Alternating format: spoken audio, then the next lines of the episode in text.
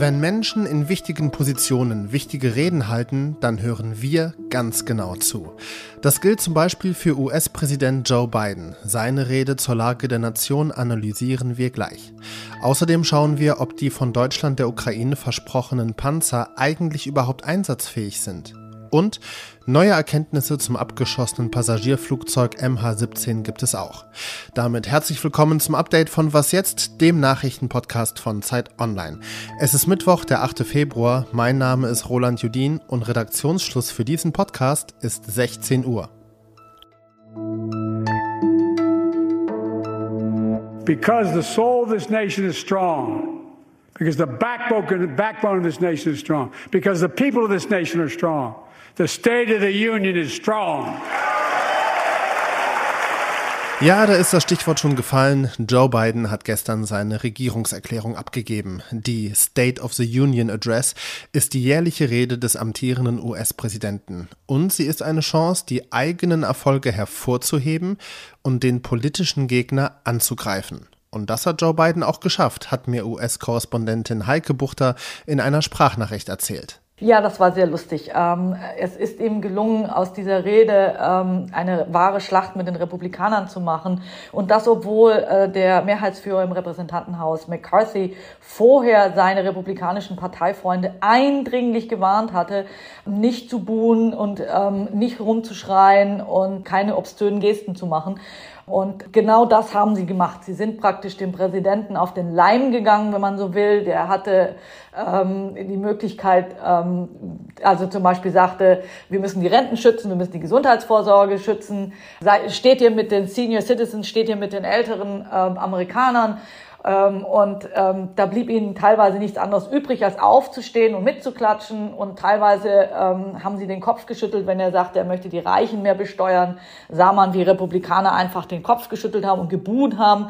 Sowas lässt sich natürlich später im Wahlkampf, und darauf läuft es ja wahrscheinlich bei beiden hinaus, ähm, sehr gut verwenden, ähm, um das einzuspielen, um zu sagen, guckt hier, die Republikaner, die kann man sehen, wie sie buhen, wenn man sagt, man muss die Reichen mehr besteuern. In seiner mehr als eine Stunde andauernden Rede hat Joe Biden außerdem den Zusammenhalt der US-amerikanischen Gesellschaft beschworen und er hat angekündigt, die heimische Wirtschaft bei Investitionen in Infrastruktur und Klimaprojekte bevorzugen zu wollen. KritikerInnen werfen Biden deswegen Protektionismus vor. 178 Leopard 1 plus 14 Leopard 2 macht summa summarum 192 Kampfpanzer insgesamt. Klingt nach enormer Militärhilfe, die Deutschland der Ukraine da versprochen hat, aber eine russische Offensive soll unmittelbar bevorstehen. Und bevor die Panzer geliefert werden und auch ukrainische Soldaten an den Vehikeln trainiert werden können, müssen die Leos erstmal instand gesetzt werden. Und genau daran hapert es, schreibt Hauke Friedrichs, sicherheitspolitischer Korrespondent von Zeit Online. Moin Hauke. Moin. Sag mal, sind die deutschen Panzer etwa nicht einsatzfähig?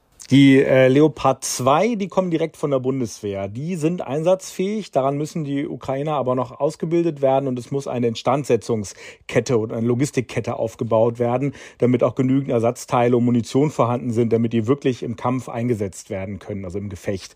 Bei den Leopard 1 hingegen sieht das ganz anders aus. Die sind schon lange bei der Bundeswehr und bei anderen Streitkräften aussortiert worden. Die stehen zum Teil sehr lange bei der Industrie auf dem Hof, zum Teil auch nur mit so ein paar Planen ähm, abgedeckt steckt, die müssen wirklich sehr gründlich instand gesetzt werden. Ähm, das dauert Monate. Ähnlich sieht es auch bei anderen Leopard 2 aus, die von anderen Staaten vielleicht noch kommen. Ähm, auch die sind zum Teil ähm, alt und müssen dringend überholt werden. Und das alles dauert sehr lange wahrscheinlich. Ja, wie, wie genau, also wie lange es genau dauert, kann momentan keiner sagen. Die Industrie schweigt dazu ein bisschen. Die hat zum Teil aber auch noch keine konkreten Aufträge bekommen. Äh, das heißt, die können noch gar nicht genau absehen, äh, wie lange das dann dauert. Ähm, gerade bei den Leopard 2 ist das so. Bei den Leopard ähm, 1 soll es jetzt losgehen, aber da sagt schon das Bundesverteidigungsministerium, es wird mehrere Monate dauern, bis die ersten Exemplare äh, in der Ukraine ankommen. Auch an diesem Panzer müssen Soldaten ausgebildet werden. Ähm, auch das dauert ein paar Wochen. Und dann ist noch das große Problem, dass der Leopard 1 ein anderes anderes Kaliber als der Leopard 2 hat. Der verschießt 105 Millimeter Munition ähm, und die ist nicht mehr gebräuchlich bei der Bundeswehr und bei anderen Streitkräften auch nicht. Das heißt, die muss jetzt mühsam besorgt werden. Das ist ein bisschen wie bei dem Flakpanzer Gepard. Da haben wir das in der Vergangenheit schon gesehen. Ein System, was nicht mehr bei der Bundeswehr vorhanden ist, was an die Ukraine gegangen ist. Da ist es immer schwer, dann halt Ersatzteile und auch Munition aufzutreiben. Als Deutschland verkündet hat, dass äh, jetzt Leopard 2 Panzer geliefert werden und auch vor ein paar Tagen, als das Wirtschaftsministerium und auch der neue Verteidigungsminister Boris Pistorius bekräftigt haben, dass sie auch Leo 1 Panzer schicken werden. Da hat sich Deutschland dafür gefeiert, da hat die Ukraine wohlwollend zugestimmt und mitgefeiert. Warum überhaupt, wenn es doch absehbar war, dass es alles sehr lange dauert, bis die Vehikel ankommen und wahrscheinlich eine bevorstehende russische Offensive äh, mit den Panzern erstmal gar nicht zurückgeschlagen werden kann? Für die erwartete Frühjahrsoffensive kommen die Panzer zu spät. Äh, das ist definitiv so. Das war aber auch von vornherein eigentlich klar. Andere Länder hapern, äh, es hapert nun in anderen Ländern. Äh, da wird gezögert. So will Polen zum Beispiel erst Mitte Februar verraten, wie viele Leopard 2 es bereitstellen ähm, will. Und andere Länder, die Deutschland zuvor gedrängt haben, diesen Schritt zu gehen aus Skandinavien, haben jetzt selber noch nicht verraten, in welchem Umfang sie eigentlich die Ukraine unterstützen will. Am schnellsten war Kanada. Die haben vier Leopard 2 äh, bereitgestellt. Äh, da ist der erste bereits in der Ukraine anscheinend eingetroffen. Also muss sich die Ukraine definitiv noch in Geduld üben. Hauke Friedrichs, sicherheitspolitischer Korrespondent von Zeit Online, danke dir sehr herzlich. Sehr gern.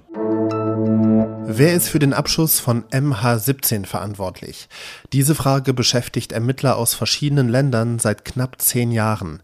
2014, da wurde die Passagiermaschine MH17 von Separatisten über der Ostukraine mit Raketen vom Himmel geholt. Niemand hat überlebt. Der russische Präsident Wladimir Putin habe eine aktive Rolle dabei gespielt. Zu diesem Schluss kommt ein internationales Ermittlerteam, das seine Untersuchungsergebnisse heute in Den Haag vorgestellt hat.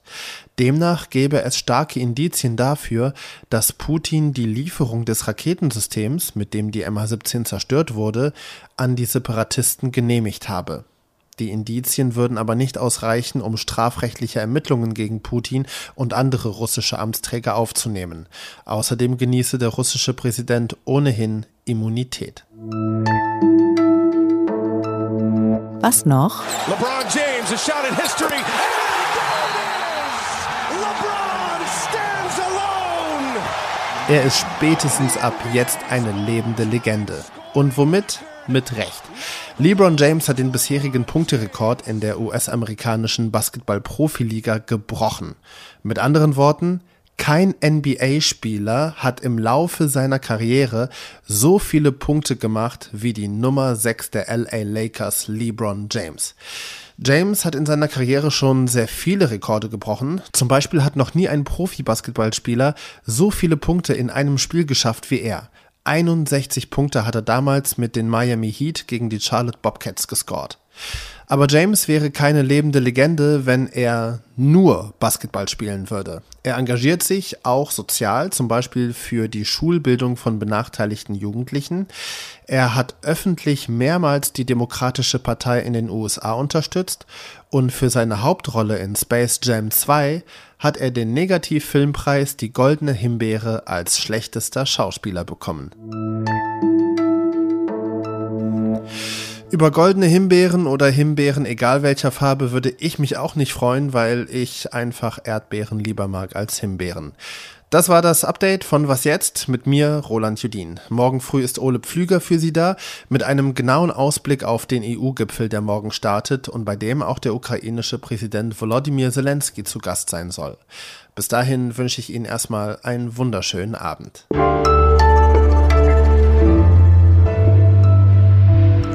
Die Panzer äh, gehen in der Regel über Polen äh, in die Ukraine. Die werden dann mit Schwerlasttransportern ähm, äh, dorthin äh, gebracht. Die fahren nicht selber auf Kette, in der Regel mit der Bahn, ähm, notfalls auch mit Lastwagen und werden dann an die Ukraine übergeben. Wie das geschieht, ist tatsächlich geheim, damit die ähm, äh, russischen, äh, damit Russland die Panzer nicht abfangen kann.